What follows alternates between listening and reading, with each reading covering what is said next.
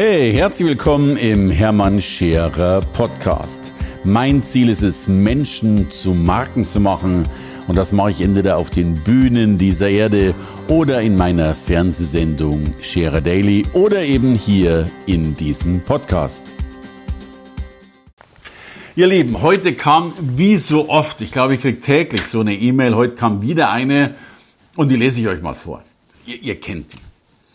Guten Tag. Ihre E-Mail-Adresse wurde unter vielen anderen E-Mails zufällig ausgewählt und Sie wurden ausgewählt, um eine Spendensumme von einer Million Euro zu erhalten. Das war großartig, oder? Bitte antworten Sie auf diese Nachricht, um weitere Informationen zur Beantragung dieser Mittel zu erhalten. Bitte antworten Sie an, bla bla bla äh, und so weiter. Unterschrift. So, wann immer ich so eine E-Mail kriege, lösche ich die natürlich durch, weil mir vollkommen klar ist, dass ich äh, die Million nie bekommen werde, so schön das logischerweise auch klingt.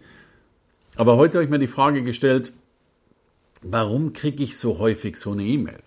Und du kriegst ja nur dann Dinge ganz häufig, wenn es einen Markt dazu gibt. Warum stehen so viele Menschen an Straßenrändern und winken? Weil es einen Markt dazu gibt von anderen Menschen, die da hinfahren und, naja, dann gewisse Dinge machen.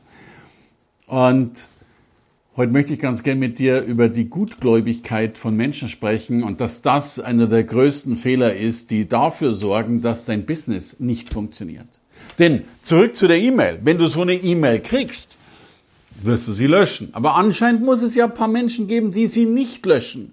Die vielleicht sagen, oh, eine Million, vielleicht unrealistisch, vielleicht aber auch doch, ich antworte halt mal, was kann mir denn schon passieren? So, und dann glauben und hoffen die wirklich, dass irgendeiner einfach so eine Million anscheinend zu, zu zahlt, weil er halt gerade zufällig jemand ausgewählt hat.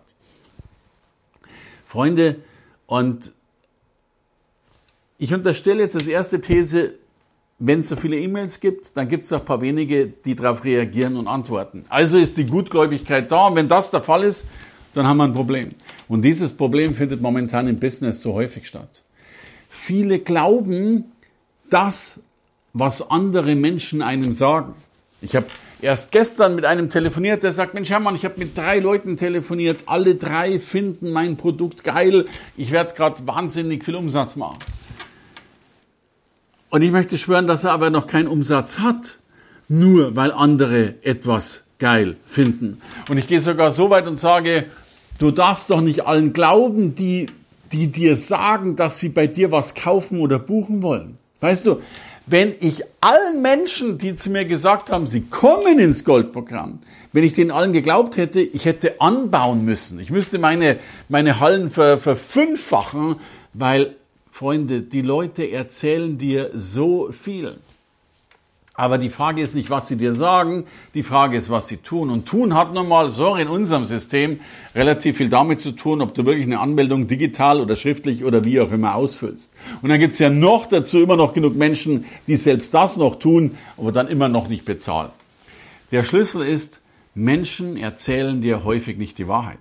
Sie erzählen dir, was sie träumen, was sie glauben tun zu wollen, was sie hoffen tun zu wollen, aber es ist häufig nicht das, was sie dann wirklich tun, wenn du sie wirklich festnagelst, wenn du wirklich sagst, okay, wunderbar, bitte, committe dich, unterschreibe, zeichne dein Einverständnis und so weiter.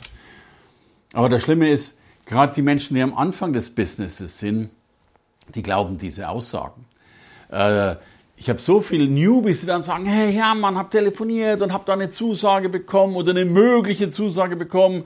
Ah, das wird jetzt ganz groß. Das erste Schlimme ist, dass ganz viele Menschen dir Zusagen oder dir zumindest guthafte Erklärungen geben, weil sie dich loswerden wollen. Weil sie einfach dann dankbar sind. Weil in dem Moment, wo sie dir sagen, hey, finde ich klasse, schick mal was zu, schick mal ein Angebot zu, schick mal einen Link zu, damit hast du den Menschen er damit liebevoll verabschiedet.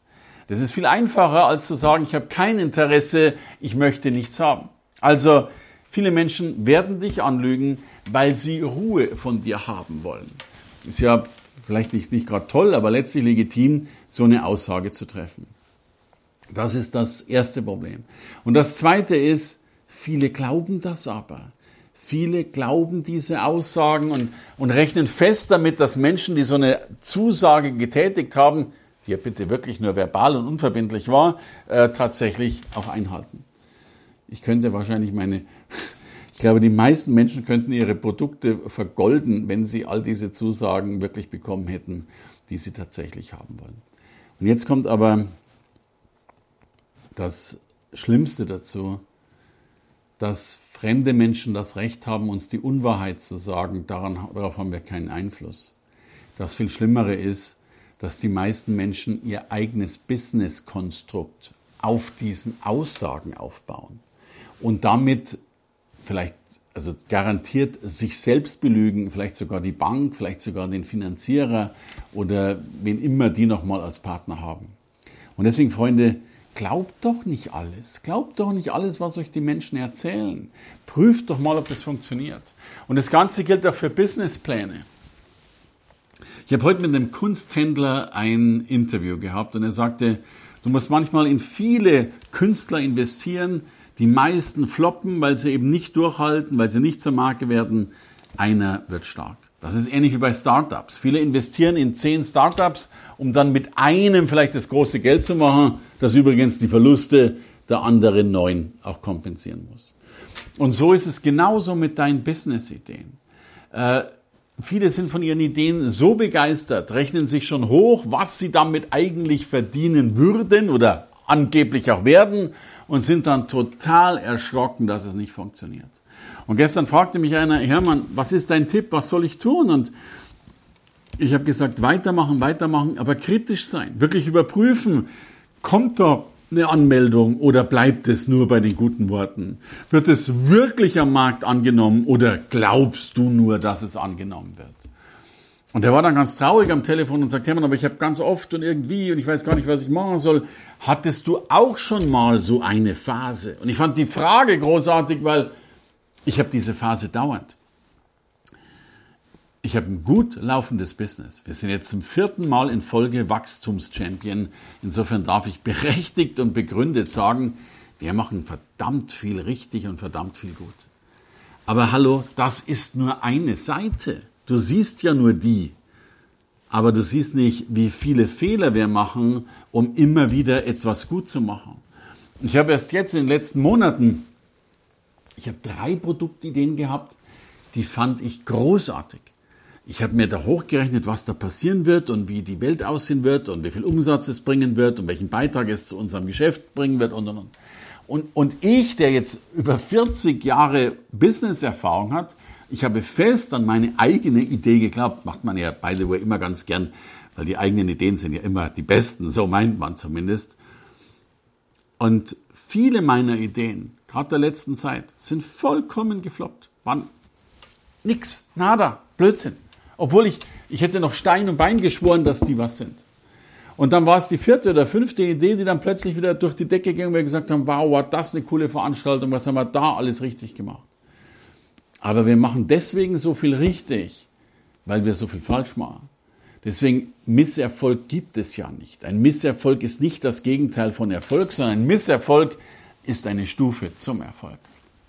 Und deswegen gilt für dich natürlich Dinge auszuprobieren, zu gucken, wie wirkt das, wie funktioniert das, aber dann natürlich auch mit dieser kritischen Haltung auszuprobieren, also dann wirklich auch zu gucken, gibt es da wirklich ein Proof of Concept? Also gibt es da wirklich echte Buchungen, echte Anmeldungen, echte Commitments? Oder bleibt es nur dabei, dass viele es cool finden, und dir sagen, dass es cool ist, aber es nie einlösen, dich also belügen? Und bitte dich auch selbst dann überprüfen, belügst du dich selbst gerade. Und das heißt bitte nicht, dass du aufgeben sollst und sagen sollst, hey, ich mache jetzt nicht mehr weiter, das ist schief gegangen, sondern nein, äh, wann immer du einen Misserfolg hast, es hat dir halt wieder einmal einen Weg mehr gezeigt, wie es nicht geht. Aber damit schließt du ja die Anzahl der Möglichkeiten, wie es nicht geht, aus. Und desto mehr du ausschließt, desto eher kommst du logischerweise wieder zum Erfolg. War das nicht Thomas Alpha Edison, der Erfinder der Glühbirne, der so oft gescheitert ist und dann irgendwann mal gesagt hat, naja, genau deswegen, äh, es war kein Scheitern, sondern es war ein Ausschlusskriterium mehr, um der Lösung nahe zu kommen. Und deswegen bitte ich dich, mach da weiter, aber mach kritisch weiter, schau dir die Welt an, schau dir an, was dir Menschen erzählen und was sie dann auch wirklich tun und schau dir selbst auch an, was du dir über dein eigenes Business erzählst, beziehungsweise was du dann logischerweise auch tun kannst oder nicht tun kannst. Dann sind wir auf einem ganz guthaften Weg und darum bitte, einerseits brauchen wir Vertrauen, Hoffnung, positives Denken aber wir brauchen keine naive Gutgläubigkeit. Darum überprüf dein Modell immer wieder. Und desto mehr du es überprüfst, desto feiner wird es, desto angepasster wird es und dann logischerweise funktioniert. Naja, und dann brauchst du auch nicht mehr auf solche E-Mails zu antworten, in denen es heißt, dass du eine Spendensumme über eine Million tatsächlich erhältst. Weil viele machen das ja. Die schreiben dann dahin und fangen vielleicht noch zu überlegen, ob und wie und warten schon. Das ist ja alles Energie. Das ist ja alles Energie, wenn du darauf hoffst, dass andere etwas für dich tun. Und das scheint die größte Energieverschwendung zu sein. Also meine Empfehlung ist, äh, verdien doch mal die erste Million oder die erste Zehntelmillion. Dann brauchst du auch solche E-Mails nicht mehr. Hey, danke fürs Reinhören in den Hermann Scherer Podcast. Mehr Infos gibt es für dich unter www.hermannscherer.com slash bonus. Und ich sage erstmal Danke fürs Zuhören.